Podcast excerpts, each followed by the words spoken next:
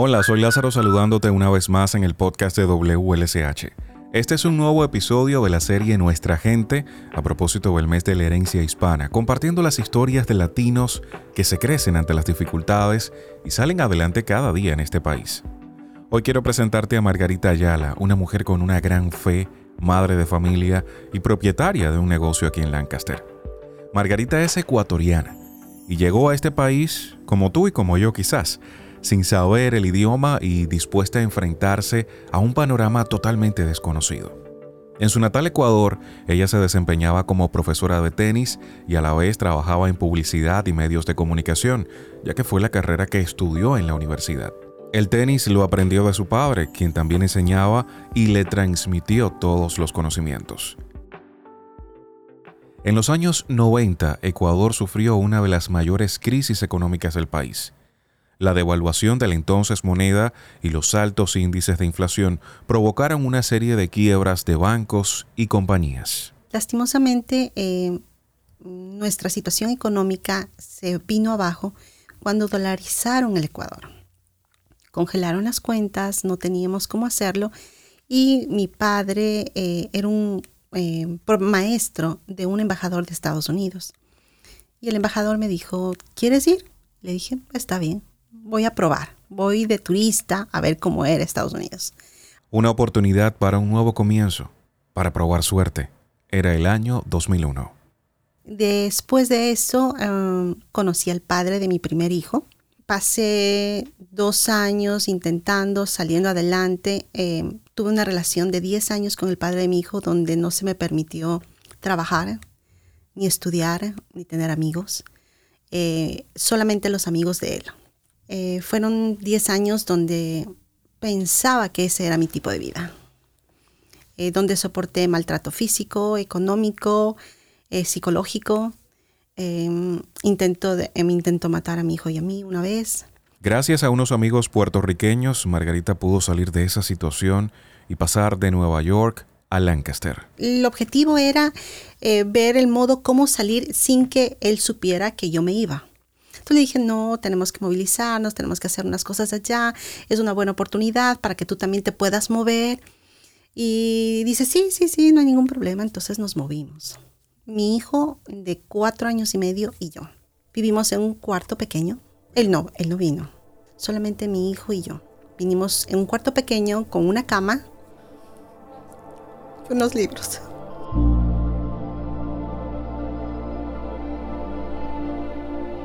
Bueno, fue un proceso, por ejemplo, cuando eh, me mudé para acá, eh, el padre de mi hijo nos alcanzó, eh, intentó matarnos por segunda vez. Tuve que poner un PFA, la escuela me ayudó, tuve que ir a corte por dos años, pelear eso. También fueron cosas muy malas que nos pasaron. A veces no tenía para comer. Tenía para la lonchera de mi hijo y para la comida de mi hijo, pero yo no podía comer tenía que limitarme a que tenía que, mi prioridad era mi hijo. Entonces, eso fue, fueron procesos malos, pero de eso aprendí. Hasta de eso se aprende a ser fuerte, a administrar tu dinero, a valorar la gente, a valorar tus padres. Uno no valora mucho cuando le tienes cerca a las personas, a los papás pero los padres valen oro, definitivamente, y los amigos mucho más. Es algo hermoso. Así que sí, fue una, etapa de unos 7, 8 años que me costó mucho aprender.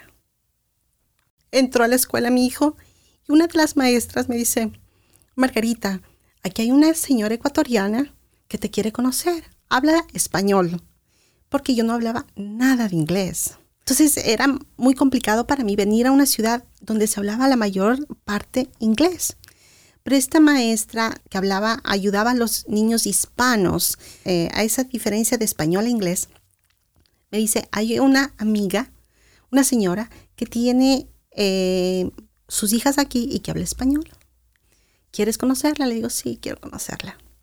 Y por medio de ella aprendí que hay una persona ecuatoriana aquí que me puede ayudar, que puede ayudar a mi hijo. Entonces ella me presenta a su prima, que es Luxiola.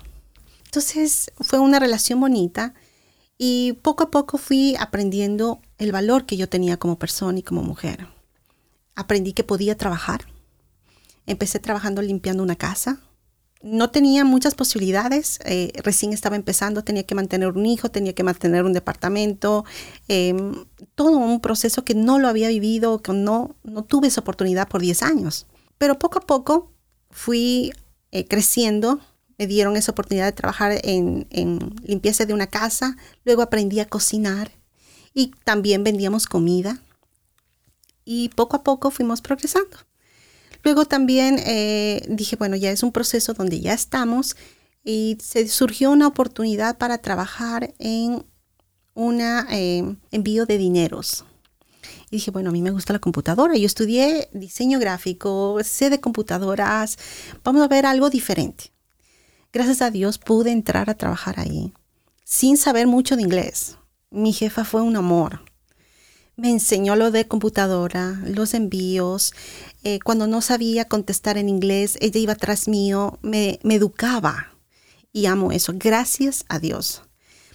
Y así fui aprendiendo durante eh, dos años y medio que trabajé con ella. Lastimosamente se cerró eso. Eh, y se cambió de dueño y me tocó salir a mí. Luego, después de eso, luché mucho por conseguir un trabajo.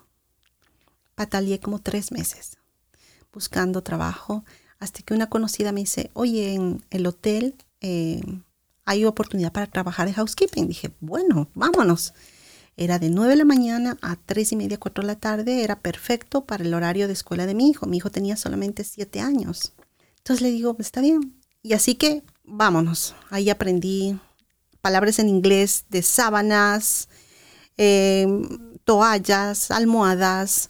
Y uno va aprendiendo poco a poco cómo, cómo es el manejo, cómo son las leyes aquí, qué productos tienes que utilizar. Es una educación constante que tienes que aprender. Gracias a Dios tengo unas amigas increíbles que han estado desde que yo llegué a este país, a, este, a esta ciudad, 16 años conmigo, que me han cuidado, me han amado y me han jalado las orejas también. Porque a veces cometes errores que necesitas que alguien te lo diga, no está bien. Ha sido un proceso largo, pero valió la pena, porque vi que pude yo cuidar a mi hijo, proveerlo y amarlo como yo podía hacerlo. Fue muy lindo.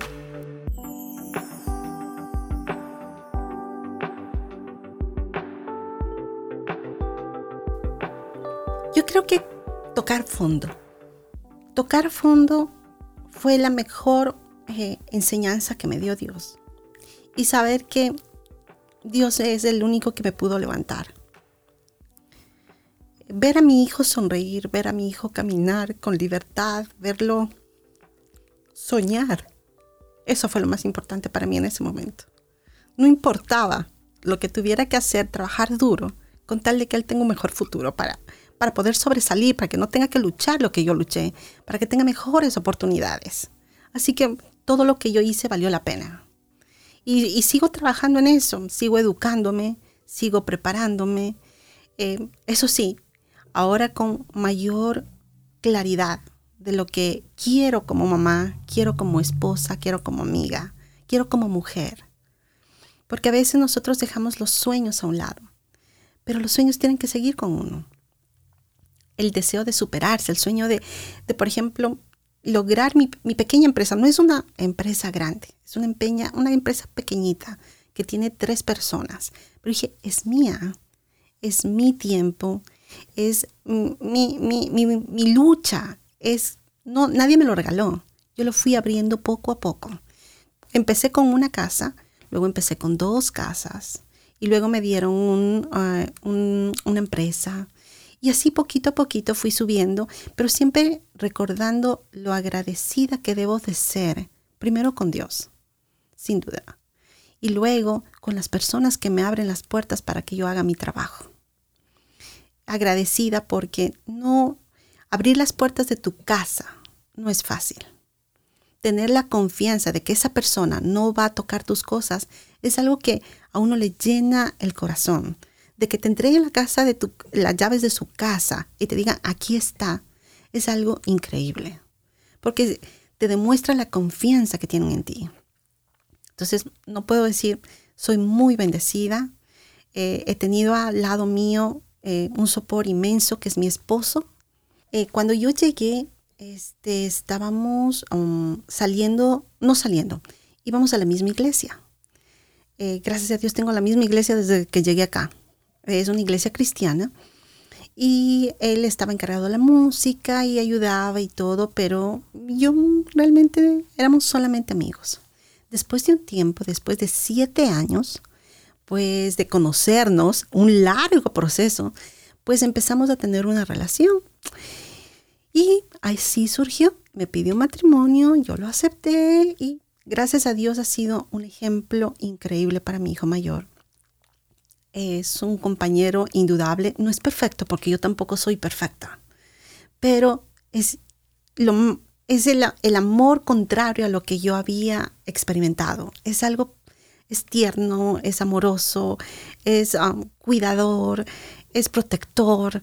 Entonces es algo bendecido, definitivamente. Con el apoyo de su esposo y sus ganas y empeño, Margarita encuentra cada día un motivo para crecer y ser mejor por el futuro de sus dos hijos, que son sin duda su mayor alegría. Uno de 21 y uno de 9. Sí, uno de 21 y uno de 9 es mucho la diferencia, pero gracias a Dios son son mi mayor bendición, mis cholos. Trabajé en el hotel por tres años y medio. Hasta la última semana, me quedé, quedé embarazada. Hasta la última semana de nueve meses trabajé en el hotel. Di a luz eh, y viendo la situación de que hay que sacar al niño temprano y todo, decidí no ir a trabajar más. Eh, pero usted sabe, la situación económica aquí es muy difícil. Entonces veía a mi esposo que trabajaba tanto y todo, dije, bueno, bueno, espera, yo puedo trabajar todavía. Entonces ahí surgió. Empecé a, buscar más trabajo. Y una persona me recomendó a otra, a otra. Y así iba por un, un buen tiempo con recomendaciones. Pero a partir de la pandemia, que para muchos sonará malo, a mí me abrió las puertas. Porque me volvieron a llamar más porque la gente quería desinfectar sus casas. Y dije, bueno, yo aquí aprovecho, desinfecto todo. Entonces así fue como surgió la oportunidad de abrir una mini compañía, una pequeña microcompañía. Tuve la oportunidad de conocer, tuve la oportunidad de saber, eh, de palpar a la gente. Fue hermoso porque veías lo humano de la gente al, no tener miedo y el poderte abrazar, porque había gente que yo iba a, trabajar y no me rechazaba, sino me abrazaba. Y me decía, es bueno verte. Y, son cositas lindas. Entonces ahí fue cuando surgió el de la compañía. Dije, bueno, eh, mi amiga Luciola me dice, ¿por qué no abres tu propia compañía? Hazlo más oficial. Y digo, tienes razón, hagámoslo oficial. ¿Por qué no? Si ya estamos en este proceso, hagámoslo de una vez completo. Y así fue como hice mi primera compañía. En el año 2020, Margarita abre su propio negocio, Clean Up LLC. Voy pasito a pasito. No es fácil, porque no se te dan las cosas fáciles. Tienes que hacer em, tu propia em, publicidad. Tú tienes que hacerte tu propia publicidad con tu trabajo, con tu honestidad, con tu forma de tratar a las personas, con tu forma de organizar, en mi caso, la casa, cómo limpias. O sea, tú mismo te haces tu propia reputación y, las personas te van recomendando. Así que poco a poco me estoy abriendo. Emprender en este país tampoco es fácil. Como latinos y como extranjeros enfrentamos muchos obstáculos. A Margarita incluso la probaban para medir su honestidad. Lo típico es que te pongan eh, dinero debajo de las cosas. Me ha tocado en tres casas que me ponen eh, dinero debajo de la casa, de, debajo del, colchón o de, en la cómoda.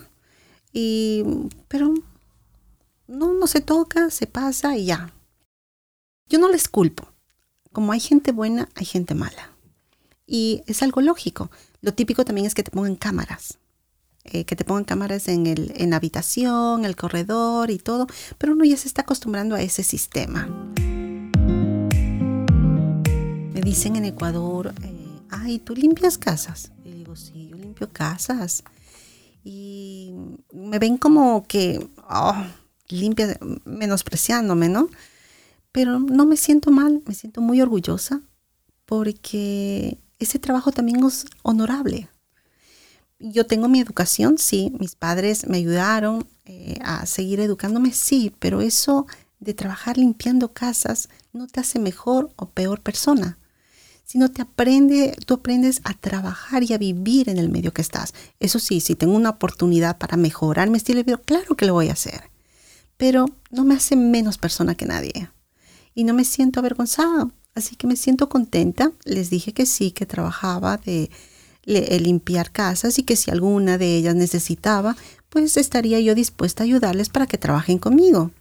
Porque en el, en el paso del tiempo, uno necesita de quien menos cree. Así que hay una oportunidad de trabajo aquí. Si quieren, vengan, trabajen y vean que la vida no es fácil, que el dólar que se gana se tiene que trabajar. Así que no, no me siento mal, me siento orgullosa de lo que he hecho, de lo que tengo y voy a seguir adelante. Margarita Ayala es un ejemplo de constancia, de valentía y también de reinvención. Actualmente es dueña de su propio negocio, dueña de una casa, es una gran madre, esposa, amiga, alguien que siempre luchó y nunca se sintió menos, alguien que abrazó cada oportunidad y aún lo hace. Todos tenemos oportunidades, todos tenemos manos, todos tenemos pies, todos tenemos inteligencia. Solo hay que saberlo buscar, hay saberlo trabajar. Que no, cuando le digan no, no importa, abran puertas, golpeen puertas que siempre va a haber una que la abra. Que cuando se le burlen por su idioma, por su lenguaje, por su dialecto, no se sientan mal, que traten de superarse más, que estudien más, que se enfoquen más, que no, que no se den por vencidos, porque Estados Unidos te da una, es un país lleno de oportunidades. Y sí te puedes comprar una casita, porque yo me la compré y yo la, la trabajé, la busqué, moví aquí, moví allá, trabajé y la pude comprar y ahora estoy viviendo en ella. Bendito es el Señor. Así que no, que no se desmotiven, que echen con ganas todo el trabajo, eh, que piensen que ese es el principio de un inmenso futuro que les da este país. Hay muchos latinos aquí, hay muchas más oportunidades, solo es cuestión de buscarlas, buscarla eh, en sitios adecuados. Y el sueño no se hace de un día al otro, son años que tienes que trabajar para poderlo lograr. Pero lo logres. Nuestra gente es una serie del podcast de WLSH acercándote a la historia de latinos en nuestra comunidad. Mi nombre es Lázaro Delgado. Gracias por escucharme.